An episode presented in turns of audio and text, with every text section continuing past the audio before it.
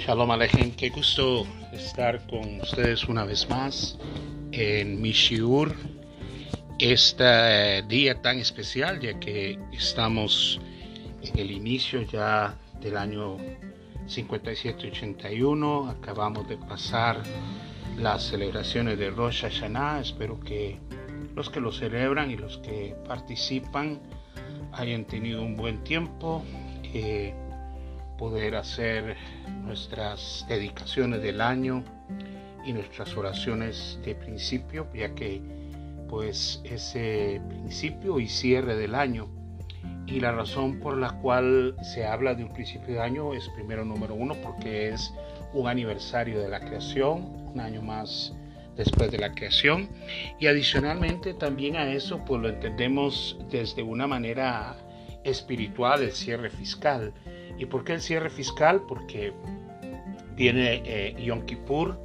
En una semana estaremos en, el ayuno anual de Yom Kippur y este día es un día muy eh, importante ya que es el día en que nos presentamos delante del Eterno para pedir perdón por todas las cosas en las que no hemos cumplido, hemos fallado y en lo que hemos dejado de hacer y acercarnos a Él buscando sus trece atributos de misericordia para el perdón de los pecados. Y como dice a la Torah y lo leíamos la semana pasada en el libro del profeta Yeshiahu, si tus pecados fueren como la grama, rojos como la grama, vendrán a ser emblanquecidos. Venid y estemos a cuentas.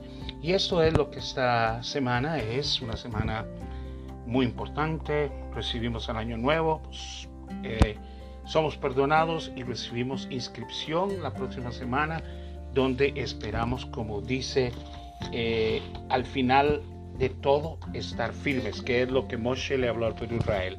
Después de que se presenten delante del Eterno, hoy estamos firmes, hoy estamos en pie, que Él nos encuentre estando en pie que es eh, lo mismo, animo Él, pase lo que pasemos, estemos donde estemos, vamos a estar en pie para poder continuar con el llamado de vida que tenemos para cada uno de nosotros.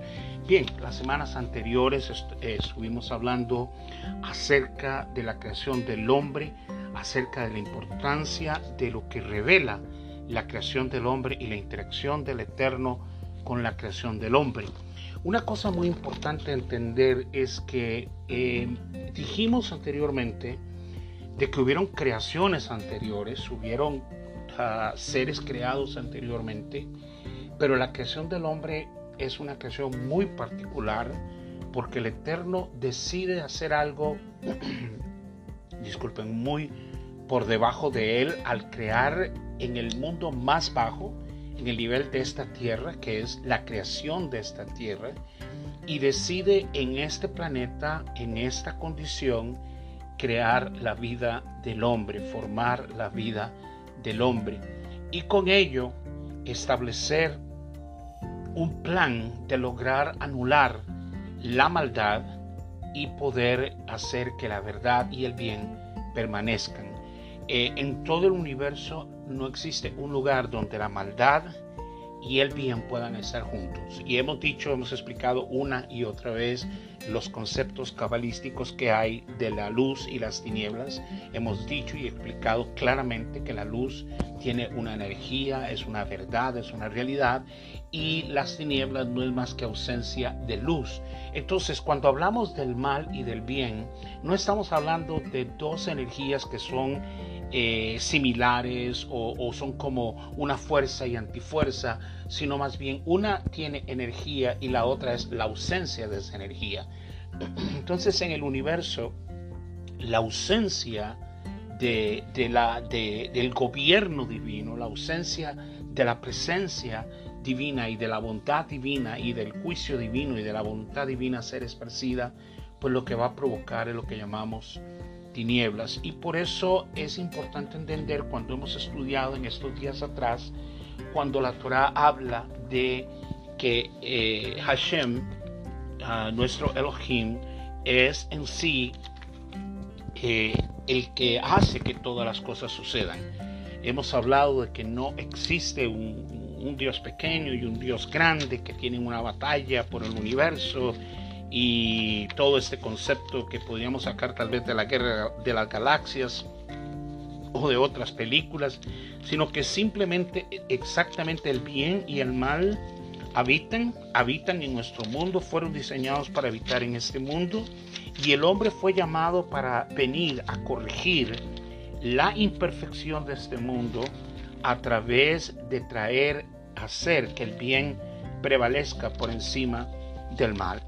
Y es un poquito, disculpe, es un poquito complicado poderlo explicar en tan solamente una sola enseñanza o dos enseñanzas, poder entender que la única forma que se podría lograr que el reino de Hashem fuera completamente un reino de luz fue a través de que el hombre pudiera elegir solamente el bien y no eligiera el mal.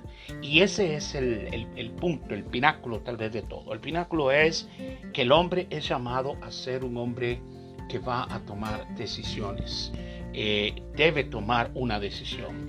Y para que pueda tomar una decisión y para que pueda ejercer su libre albedrío y para poder demostrar la justicia y la bondad de Hashem, pues definitivamente tiene que haber la oportunidad que el hombre escoja. El hombre tendrá que hacer una decisión. La decisión es eh, escoger el bien o escoger el mal.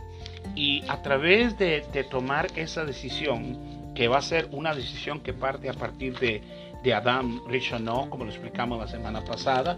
Adam Rishonó fue puesto en el Edén junto con Ava, su esposa Eva, y Hashem los puso en una en un punto de decisión. Les habló acerca de lo que era el bien y dice, no, no, lo único que no está bien es que ustedes coman del árbol de la ciencia del bien y del mal.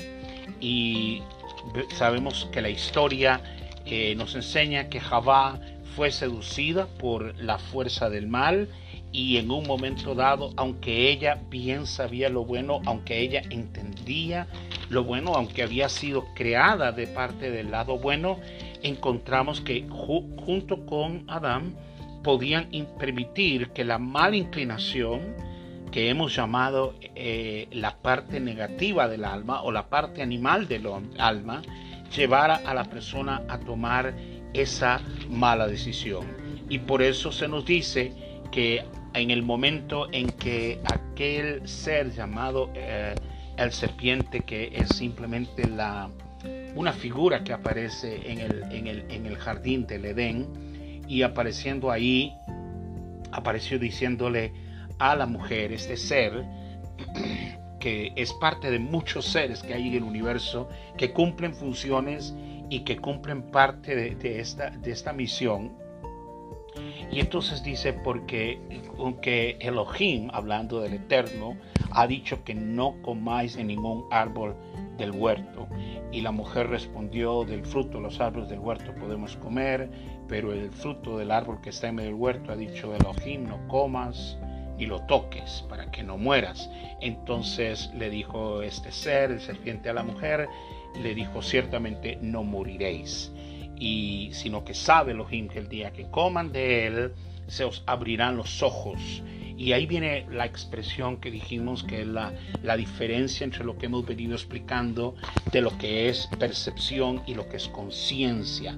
El hombre hasta ahora, eh, antes de pecar, antes de, de, tomar esta decisión, estaba guiado por, por la conciencia, estaba guiado por la, el, el, el, el ruach, el, el insuflo del Eterno en la vida de Adán. Y él estaba guiado no por sus sentidos, no dependía de lo que veía, no dependía de lo que tocaba, no dependía de lo que oía, no dependía de sus cinco sentidos, sino que dependía de un sexto y hasta un séptimo sentido que vamos a llamar la elevación de la conciencia, donde para él no existía más allá que el eterno. Por eso hay un nombre que vamos a dar al Eterno, que hemos hablado, el Todopoderoso, Akadosh, Baruchu, el Santo, bendito es, que cuando hablamos de Él en su término más elevado, el lugar donde la habita se denomina como Ein Suf. Ein Suf es no hay nada más, no hay más allá.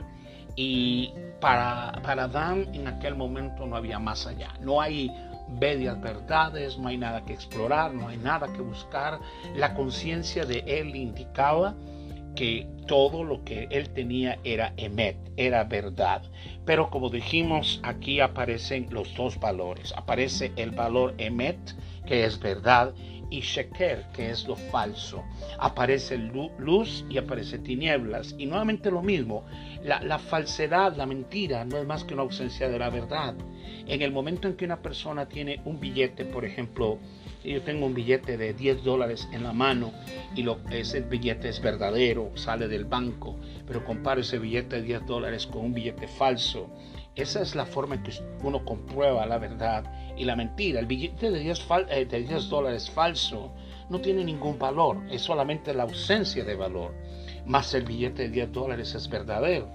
Entonces en esta forma entendemos que luz y tinieblas no son dos fuerzas con las que estamos luchando poderosamente, sino que en el momento en que el hombre abandona la luz, las tinieblas se hacen presentes. Y las tinieblas pueden ser tan fuertes por causa de qué? Por causa simplemente de el alejarnos de una, una eternidad, una palabra que está dada al corazón del hombre. Hay una, hay una palabra clave aquí que vamos a utilizar, que es la palabra mitzvah. ¿Qué es la palabra mitzvah? La palabra mitzvah significa mandamiento, instrucción. Hashem el Eterno no funciona de otra manera que con instrucciones. Él no ordena, Él no eh, nos da, uh, ¿cómo podemos decir? Eh, otros instintos, otras cosas, sino simplemente da instrucción al hombre. Es, es el carácter del Eterno hablar, instruir, porque en esa palabra hay una creatividad. Y, de eso vamos a poder, espero que podamos hablar un poquito más adelante. Pero cuando, cuando Él forma al hombre y, lo, y lo hace, la escritura nos dice que todo lo que hizo el Eterno lo hizo con la palabra de su boca. Él habló y fueron creados. No había la tierra, apareció la tierra, sea la luz, apareció la luz, sean las estrellas, aparecen las estrellas, eh, aparezcan árboles, aparezcan eh, todo. Y cada palabra que él habló, cada instrucción que él dio, el universo atendió. No había nada. Nosotros sabemos que, la creación de la tierra fue una creación de la nada. De la nada Él creó la tierra. Y, y no había nada. Y en lo que Él habla, la palabra de Él, la instrucción que vamos a llamar mitzvah o mandamiento, la instrucción que Él da, crea algo positivo, sea la luz, sea las estrellas, sea, eh, produzcan los mares peces. Cada palabra tuvo una instrucción, cada palabra tuvo algo que fue creativo. Pero al hombre Él lo formó, o sea, no lo creó de la palabra, sino que lo formó del polvo de la tierra, haciéndolo parte de la tierra, lo hizo en una forma muy reducida a lo que habían sido creaciones superiores. Ya sabemos que hubieron creaciones anteriores muy superiores. Algunos nosotros los conocemos como ángeles, ángeles, seres divinos, seres espirituales, cortes espiritual, entes espirituales, seres que habitan en lugares eternos que ni siquiera podemos tener ni el conocimiento ni la amplitud para poder conocer todo eso, porque la vida nosotros empieza aquí en la tierra. Pero cuando Él crea al hombre, cuando Él forma al hombre, la forma del barro, hace barro, la forma de la tierra, le habla a la tierra de los cuatro costados, que traigan tierra de los cuatro costados, y se trajo tierra de los cuatro costados, hace el barro, y en él sopla, insufló en él el el, el, el, el alma, que pone en él y encontramos que en el hombre llega a habitar dos estados del alma, o podemos decir dos almas. Una es su nefesh, que es su alma más animal, lo explicábamos la otra vez, es la parte animal del alma. De hecho, todos los animales tienen un nefesh, tienen un alma. El alma animal simplemente lo que lleva es que el animal eh, va a moverse por sus instintos, comer, matar, alimentarse, dormir, tener sexo, reproducirse. Y esa es la parte animal del hombre, la parte nefesh. pero en la parte más elevada del hombre está la parte divina del alma, que es el, lo que llamamos Neshama. Neshama es la parte del alma que está conectada con el Eterno. Ahora, entendamos este cuadro. El hombre, el cuerpo del hombre es formado en la tierra, pero su alma viene de Hashem, viene del Eterno. En realidad, cada alma que habita en este mundo es una pequeña partícula de, del eterno mismo. O sea, las almas en una manera misteriosa y milagrosa habitaban en la eternidad con él. Y de él las almas descienden a este mundo para venir a tomar un cuerpo físico. Eh, las almas estuvieron con él y han presenciado cosas que nosotros ahorita no podemos contar porque en el momento en que el alma ingresa a esta vida, su, su memoria es borrada. El alma no puede recordar, sino que entra a esta vida y su memoria es borrada e ingresa a un cuerpo físico y en ese cuerpo físico se le indica que debe habitar y el cuerpo físico es para que lleve una función. ¿Cuál es la función? Elevar esa, esa condición física mortal del hombre elevarla a algo más grande, que es elevar su conciencia a la eternidad. Es poder elevarlo a niveles más maravillosos y más altos a través del acercamiento al eterno. Pero ¿cómo es que el hombre empieza a caminar en esa dimensión de elevar su alma a través de la instrucción? Lo primero que se le da a Adán, y a Eva en el Edén es una instrucción, no coman de este árbol. La, la, contrainstrucción que viene de este ser llamado ah, serpiente es decirles, no, el día que ustedes coman, sus ojos se van a abrir. ¿Era necesario que sus ojos se abrieran? ¿Será que estaban ciegos? No, dijimos que la expresión sus ojos se van a abrir, lo que está diciendo es, van a empezar a ver la vida desde otra perspectiva. Hasta ahora ustedes viven por la conciencia. Ustedes viven sabiendo que el Eterno rige el universo y ustedes están contentos y Él los ha rodeado de bien, los ha puesto aquí en el paraíso, los ha hecho eh, eh, estar en un lugar especial para que ustedes puedan reproducir una generación especial. Sin embargo, viene la contraparte diciendo no, los ojos se van a abrir. Y literalmente es lo que ocurrió porque dice que en el momento en que Javá tomó el fruto y lo comió ella primero y luego lo dio a su marido que estaba con ella y también él comió, el, el Pasuk 7, el verso 7 en el libro de Bereshit capítulo 3 dice, entonces se les abrieron los ojos a ambos y se dieron cuenta que estaban desnudos. En realidad ellos no estaban desnudos, estaban rodeados completamente de luz. Pero al momento en que entramos, pasamos de la conciencia a la percepción, se adquiere una diferente realidad.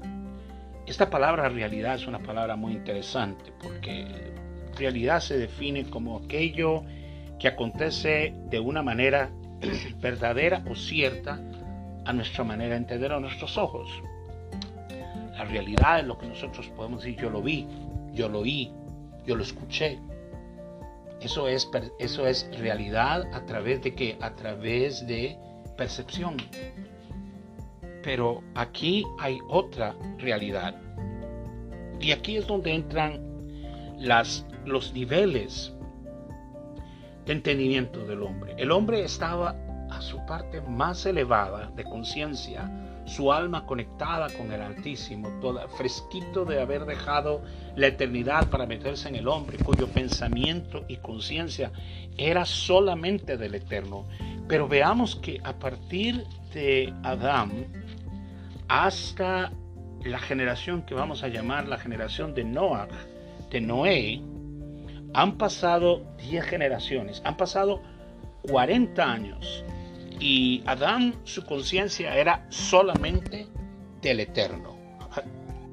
Sin embargo, diez generaciones después, 40 años después, aparece una generación corrupta, una generación que se perdió. El haber abierto los ojos de las personas, como se llamó. trajo como consecuencia que el hombre perdió la conciencia y empezó a vivir por la percepción. Y empezó a percibir, bueno, de que esto puede ser un Dios, la luna puede ser un Dios, el sol puede ser un Dios. Y llamaron a la luna Dios, y al sol Dios, y a las estrellas Dios. Y una piedra, vieron una piedra y dijeron, esta piedra es Dios. Y dejaron la adoración del Dios eterno, el Todopoderoso, y empezaron a vivir en su propia condición. ¿Qué trajo como consecuencia esto? La, la Torah explica la pérdida de interconectividad con el universo y por ende la corrupción. El alejamiento de la vida, el alejamiento de la luz, el alejamiento de la conciencia divina trajo al hombre a un estado de corrupción y dice aquí eh, eh, el, capítulo 6 del libro de Bereshit, Génesis 6.11 dice, y se corrompió la tierra la tierra, dice, en presencia de Elohim y se llenó la tierra de violencia. Rashi dice que la corrupción que había era una corrupción sexual. O sea, habían incestos, padres teniendo relaciones con hijos, hijos teniendo relaciones con padres, hombres teniendo relaciones con animales, hombres con hombres, mujeres con mujeres, toda clase de perversión sexual y, la tierra se llenó de violencia. Es interesante que cuando una, hay un alto nivel de corrupción sexual, escrituralmente se nos dice que inmediatamente la reacción es violencia. Y es muy propio de este mundo. En este tiempo estamos viviendo un alto grado de violencia. La violencia ha subido a niveles terribles, la maldad de la persona para matar, para la crueldad que hay, es lo mismo, es el mismo resultado de una alta corrupción sexual, porque se dice que el hombre, todo lo que el hombre hacía y pensaba era para mal. no había pensamiento de bien en el hombre. Toda carne se había corrompido. ¿Cuánto tomó? Tomó solo 40 años 40 años de que el hombre abandonó la luz divina para empezar a vivir por sus cinco sentidos. Entonces, voy a echar un poquito para atrás aquí, porque antes de que el hombre fuera creado, el debate más grande vino de parte de los ángeles. Ustedes saben bien que cuando el hombre iba a ser creado, eh, hay, una, hay una reunión divina donde, donde el Eterno Elohim tiene una reunión con toda la corte de ángeles y los invita a participar.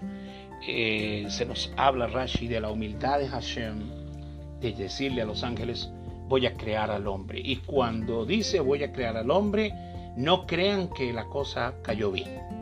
O sea, vamos a ver, se han creado seres increíbles, seres con capacidades inverosímiles, con eh, eternidad, con mentes superiores y ahora va a crear un hombre que es un ser totalmente físico, un ser completamente eh, material, más reducido y empieza el debate de los ángeles. El, de los, dentro de los primeros que salta es Mijael. Mijael es el que conocemos, Miguel, el arcángel que llamamos arcángel Miguel. Y la pregunta, perdón, la, pregunta de Mijael es, ¿qué es el hombre para que tú pienses en él? Y el Hijo del Hombre para que tú puedas ir y tener, visitarlo. Visitarlo significa ir a habitar con él. E, esta pregunta, bueno, esto tomaría toda una enseñanza porque es una pregunta muy fuerte la que hace Mijael. Este esta pregunta está registrada en el Talmud. Por supuesto, cuando interpretamos la Biblia, sabemos que la Biblia no solamente está interpretada de la Torah escrita, pero está interpretada la Torah oral. ¿Qué es la Torah oral?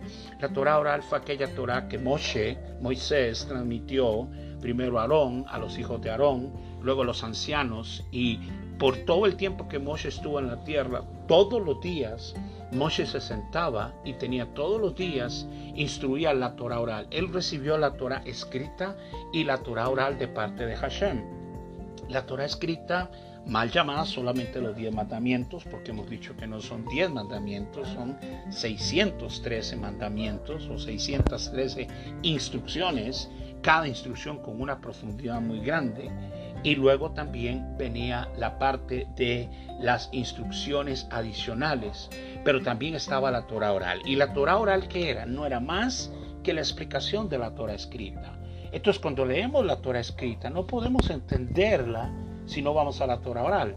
En el libro La leyenda de los judíos, el escritor uh, Louis Ginsberg, un escritor que escribió este libro en el año 1909, Ginsberg tomó eh, diferentes eh, tomos de la misma Torah, eh, de la Talmud, lo que llamamos el Talmud, de lo que llamamos la Agadá, que son los escritos divinos, y lo que hizo fue una composición que él llamó La leyenda de los judíos. Y en ese libro, La leyenda de los judíos, lo que él hace simplemente no es hablar de sí mismo, no es sacar ideas de sí mismo, sino tomar eh, términos sacados del Talmud, de la Mishnah, de la Agadá, explicando diferentes cosas que están escritas antes de la creación del hombre. Dentro de muchas cosas que Hashem instruyó a Moshe, le habló del momento antes de la creación del hombre. Y en ese momento Hashem le explica a Moshe, le transmitió a Moshe que en, el, en el cielo hubo un debate, que los ángeles dijeron, ¿por qué vas a crear el hombre? Y el primero fue, dijimos, Mijael, ¿quién es el hombre? Nosotros leemos, ¿dónde leemos este pasaje, por cierto? Bueno, ese pasaje lo encontramos en el libro de Teilim, en el libro de los Salmos. No fue David Melech, no fue David el rey que habló sobre esto sino que David Melech toma una porción que salió del mismo Talmud para imponerlo en el libro de los Salmos. Y es la misma pregunta, Maenosh Ki ¿Qué es el hombre para que te acuerdes de él y el hijo del hombre para que pienses en él? O como dice en el libro, en el libro también para que lo visites. ¿Qué es el hombre? ¿Qué es el hombre? El hombre es menor, menor que los ángeles. Si ya las creaciones superiores no pudieron cumplir el propósito, ¿qué es el hombre?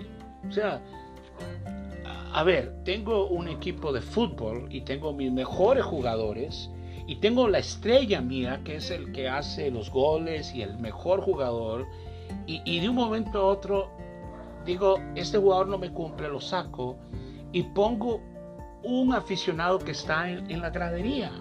La primera pregunta que tú vas a decir, ¿quién es este? ¿Quién es este? ¿Cómo va a sacar a la estrella? Tenemos las estrellas, tenemos los ángeles, tenemos los seres superiores, los seres superiores. Ah, y ahora vas a meter a un hombre. ¿Qué es el hombre? Es tierra, es, es polvo. La reacción del Eterno fue dura, nos dice eh, los diferentes escritos divinos, porque inmediatamente todos los ángeles con los que estaba a cargo Mijael desaparecieron. Y lo mismo pasó con Gabriel. Gabriel vino y también quiso ponerse en ese lado. La única reacción positiva vino del ángel que se llamaba Labiel. ¿Quién es Labiel? Labiel es el ángel que luego va a ser llamado Rafael o Rafael. Eh, Labiel se vuelve a Los Ángeles, dice, ustedes han visto todo el daño que, que ha tomado Los Ángeles. Ahora, venir con una pregunta como esta, que es el hombre, es como refrenar al Eterno de lo que él sabe que tiene planeado. Eh, eh, es interesante que en la Corte Celestial se permite el debate. O sea, y, es muy común también a nivel de aquí a la tierra de nosotros debatir o, debatir y, preguntar, porque esa es parte de la vida del crecimiento, preguntar por qué esto, por qué lo otro. Pero los ángeles también, pero lo hicieron en una forma muy fuerte y, solo la piel aparece diciendo, ustedes están menospreciando al Eterno de su, de su plan y advirtió a los ángeles de que se refrenaran de la actitud que tenían y que entraran en una condición diferente. Lo, que hizo la piel fue sanar, sanar la actitud de los ángeles. Y por eso ese día, nos dice el Talmud, el nombre de la piel cambió a Rafael. Rafael viene de la palabra ah, Rafael, que es sanar, porque él rescató a los ángeles. Y por eso a él se le ha señalado Rafael o Rafael es el ángel de la sanidad, es el ángel que trae sanidad, porque él sanó la indolencia de los ángeles. Ahora, la pregunta de los ángeles 40 años después de creado el hombre, tenía respuesta. Ahí está. Ahí está el hombre que tú creaste. Ahí está el hombre que tú hiciste. Se pervirtió. Ya no solamente está teniendo relaciones con él mismo, sino que está teniendo relaciones con animales. Está teniendo relaciones entre sus padres y su madre, entre sus hermanos, entre hombre y hombre y mujer y mujer. Se han pervertido totalmente. Y, y, y hay un acto divino que nosotros llamamos el diluvio, que conocemos como el diluvio, porque claramente se nos dice que la inclinación del corazón del hombre era mala desde su juventud. O sea, ya desde niño, el niño, el joven, ya tenía una inclinación mala. Y eso fue producto de qué? Producto de la ausencia de la luz. Producto de alejarse de la instrucción. El hombre se alejó de adorar al Dios verdadero y único que no tiene imagen y que no tiene nombre y que no tiene figura y se volvieron a adorar animales, piedras, soles, lunas, estrellas. Y, y aún así, la pregunta que hicieron los ángeles, David la transmite en este pasaje porque él está hablando de la grandeza del Eterno, porque él viene hablando en este precioso eh, eh, capítulo 8, hablando de la creación, oh Adonai Eloheno, cuán grande es tu, oh nombre en toda la tierra, tu majestad está puesta en los cielos.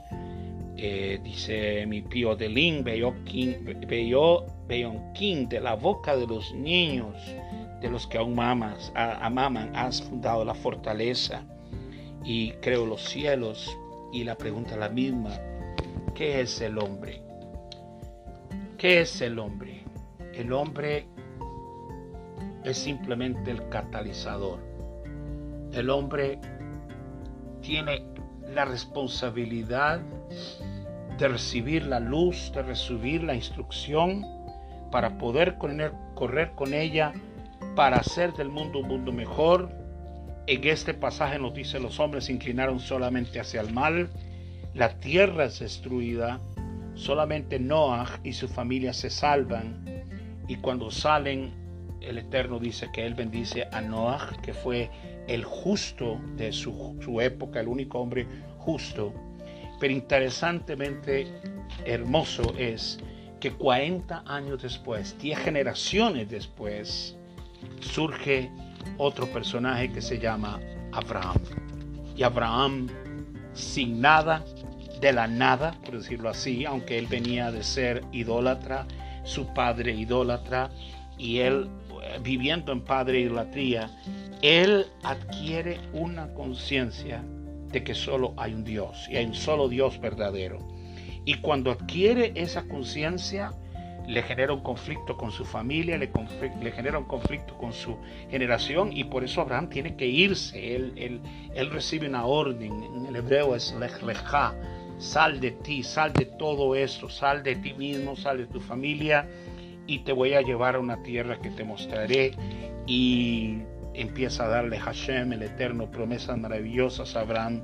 Y Abraham va a, decir, va a venir a ser lo que llamamos nosotros Abraham vino, Abraham nuestro padre, el padre de la nación de Israel, padre de nosotros, el primero de los patriarcas, padre de Abraham, padre, padre de padre de Isaac y padre de Jacob, y con Jacob nace la nación de Israel. Y ahí es donde Hashem hace una separación. Él va a poner su luz y va a poner su instrucción con un pueblo. Le va a dar a un pueblo un mandamiento específico. Ustedes van a ser la luz del mundo. Ustedes van a ser la luz de la tierra. Ustedes van a ser la sal de este mundo. Y es ahí donde viene el escogimiento de Abraham. Y en Abraham dice, yo voy a hacer de ti una nación, una nación poderosa, una nación que me va a temer, una nación que me va a honrar. El secreto estaba en guardar qué? La instrucción divina.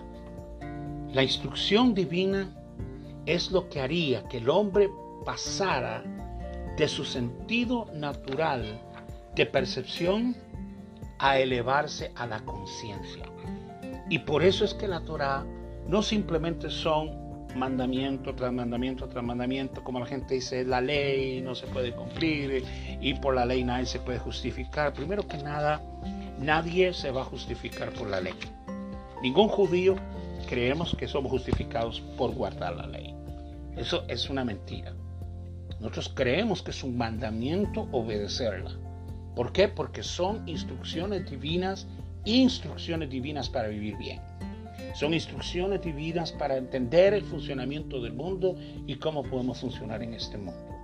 Pero cada judío, cada año, como ya nos estamos hablando al principio, tenemos que pasar por un encuentro. Vamos a Yom Kippur, subimos, hacemos un día de ayuno de humillación, llegamos delante del Eterno. Su promesa es que si venimos a Él y le confesamos nuestros pecados, sus trece atributos de misericordia se hacen presentes y Él nos perdona y empezamos un año nuevo. Limpiamos la conciencia, limpiamos la condenación, limpiamos el mal por un acto de qué? Por un acto de gracia. Tú te acercas a mí y yo te perdono. No nos acercamos a Él contándole cuántos mandamientos hemos cumplido. Por supuesto que cada mandamiento va a refinar nuestra alma en lo que Él quiere, porque esa, esa carta magna, esa, esa declaración magna, lo que dice es lo que Hashem esperaba de nosotros. Y si Él esperaba eso de nosotros, por supuesto que es lo que nosotros tenemos que cumplir o hacer para agradarle. Eh, hay una historia que narra de un, de un, de un eh, hombre, un campesino, que se enamora de una princesa. Y así, en un amor de esos furtivos, como diríamos, la princesa se va con el campesino. Y el campesino todos los días, enamorado de la princesa, trataba, mira, aquí traje unas papas para que vean, mira qué papas más hermosas. Y mira, te traje estas flores. Y mira, te traje estos melones. Y, y le traía frutas y le traía flores. Pero la princesa no terminaba de estar contenta porque como princesa estaba acostumbrada a, la realeza. Había en el palacio cosas maravillosas que ella no tenía. Y, lo único que hacía el campesino era tratar de contentarla. Esta, esta historia es una analogía de, nuestra alma animal y nuestra alma espiritual. El alma natural lo único que quiere decirnos es, mira, alégrate, mira, eh, eh, mira, voy a, voy a, te compré un televisor nuevo para que estés contenta. Mira, te traje este plato de comida. Mira, te, te voy a llevar a conocer una playa nueva. Son cosas de esta vida que el alma que viene de Hashem, que está en nosotros, no puede realmente contentarse porque esa alma se desprendió del eterno, se desprendió de Dios mismo y por algo es que no logra satisfacerse y no logra contentarse. Y por eso la historia, esta historia nos dice que el rey se, se apiadó de, de, su hija y entonces le, le empezó a enviar pequeñas cosas de la realeza, algunas cosas que le recordara el palacio, que le recordara las cosas que ella tenía, porque el alma era un alma reina y estaba acostumbrada a la realeza y no estaba acostumbrada a simplemente lo natural de este mundo. En la misma forma, el Eterno nos hace ver eternidad cuando nos acercamos a Él, cuando empezamos a, a, buscar sus cosas, acercarnos a Él. Cada instrucción que Él nos dio, cada mandamiento que Él nos dio en la Torah, es una forma de agradarle a Él. No podemos agradarle a Él trayéndole un televisor y decirle, toma Hashem, aquí hay un televisor, toma Hashem, aquí hay un carro, toma, aquí hay una cama nueva. Nada de eso va a llegar a Él. Los sacrificios que Él pidió, Él dijo, esos sacrificios yo los pido para, para que ustedes se acerquen a mí, pero yo no necesito de esos sacrificios diciendo que cualquier animal que sacrificáramos o diéramos no tiene ningún valor. Lo que acerca al hombre es su corazón. Él dice, dame, hijo mío, tu corazón, dame tu corazón. Por eso cuando se nos manda a amar al Eterno, dice Moshe, le instruye al pueblo israelí, dice, ustedes amarán a Hashem Elohim con todo su corazón, con toda su alma y con todas sus fuerzas. Y lo primero que es es que el corazón. El corazón es para tener una, una, algo más que simplemente lo natural, pero poner una intensidad en nosotros. El tipo corre y, debo concluir esta, este, este shiur, pero vean qué interesante lo que viene por acá. En el capítulo 32 del libro de Barín, de Deuteronomio, Moshe está por morir. Ya Moshe está, ya está a punto, ya Hashem le dijo que va a morir, que no va a entrar a la tierra prometida. Y entonces él decide dar las últimas instrucciones al pueblo Israel. Y dentro de este está un pasaje que me encantó esta semana, lo estaba leyendo en los parashot, el parashot de esta semana, eh, en, el, en la parashá de, de Aazinu, leemos en el capítulo 32 del libro de Barín de Deuteronomio, dice el capítulo, el versículo 46, dice, y, lo voy a leer tal y como está literalmente aquí en el, en el 47, dice, dice, Kilodavar rek, Kilodavar rek, dice, esto que les digo no es una cosa vacía, hablando de guardar, porque les estaba hablando en el, en el, en el anterior, el versículo anterior dice, y le dijo, apliquen sus corazones a todas las instrucciones que yo les doy testimonio en este día, las cuales ustedes deberán encomendar a sus hijos para guardar y para cumplir todas las palabras de esta Torah. Moshe está siendo enfático. Deben aplicar sus corazones, no solamente oír, no solamente ver, pero poner todos ustedes para guardar la instrucción divina que está en la Torah y para enseñarla a sus hijos.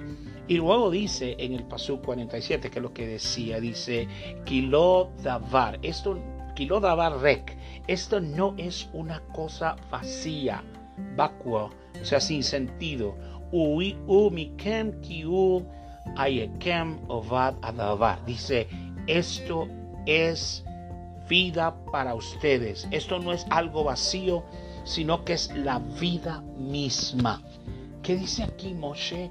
Dice, guardar la Torah, guardar la instrucción, no es solamente algo para oírlo, irlos para la casa. Es decir, dice, pongan todo su corazón en guardar y hacer lo que el Eterno dice, pues esto no es algo vacío. El término, el, el, el, ah, la palabra que aparece ahí es rek, que es un adjetivo diciendo algo vacío, sin sentido, vacuo.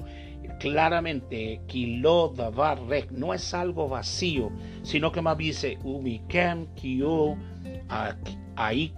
ayekem o badavar. O sea, quiere decir, no es algo vacío para ustedes, ya que es su vida misma y por medio de esto, ¿cuál esto? Por medio de guardar la instrucción de la Torah, por medio de vivir lo que la Torah dice, ustedes van a prolongar sus días sobre la tierra, así hacia la que ustedes cruzan el Yerdén para tomar en posesión. ¿Qué instrucción la de Moshe más profunda? Tienen que volver a tomar esto. Si la generación que salió de Génesis hasta Noah se perdió al punto del diluvio por causa de que se alejó de la luz completamente hasta que todo pensamiento era para mal. La generación de Noah hasta Abraham es una generación de diez generaciones también.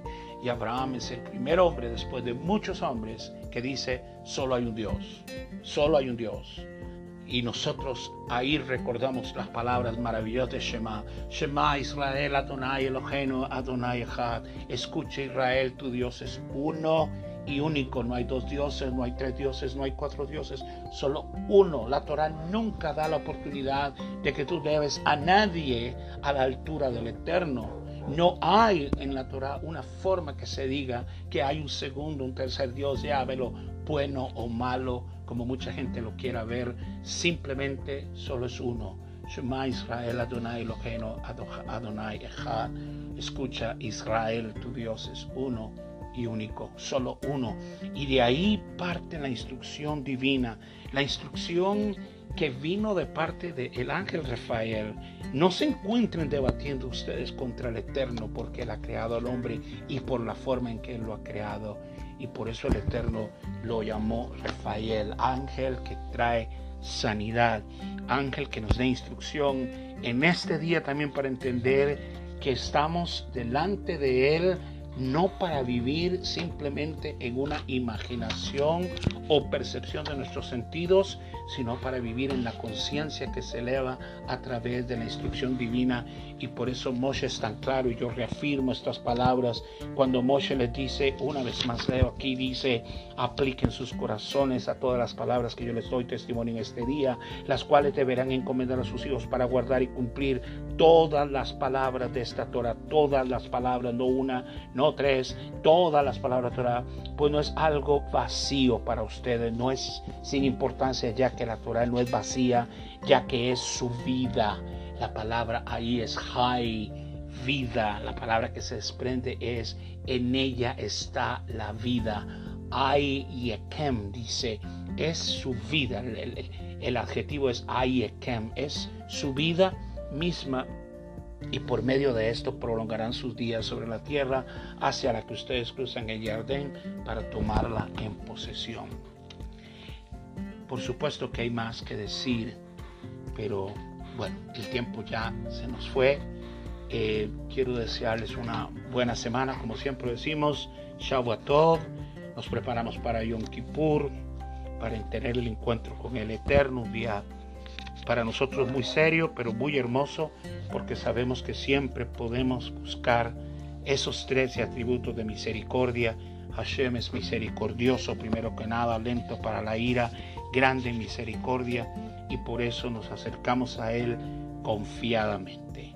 Beshem Hashem, por el nombre del Eterno, deseo que tengamos una buena semana, que estemos firmes, que estemos en pie, ah, podamos estar claros, pase lo que pase, venga lo que venga, digamos, animo Él, estoy firme en aquello que Él trae sobre nosotros.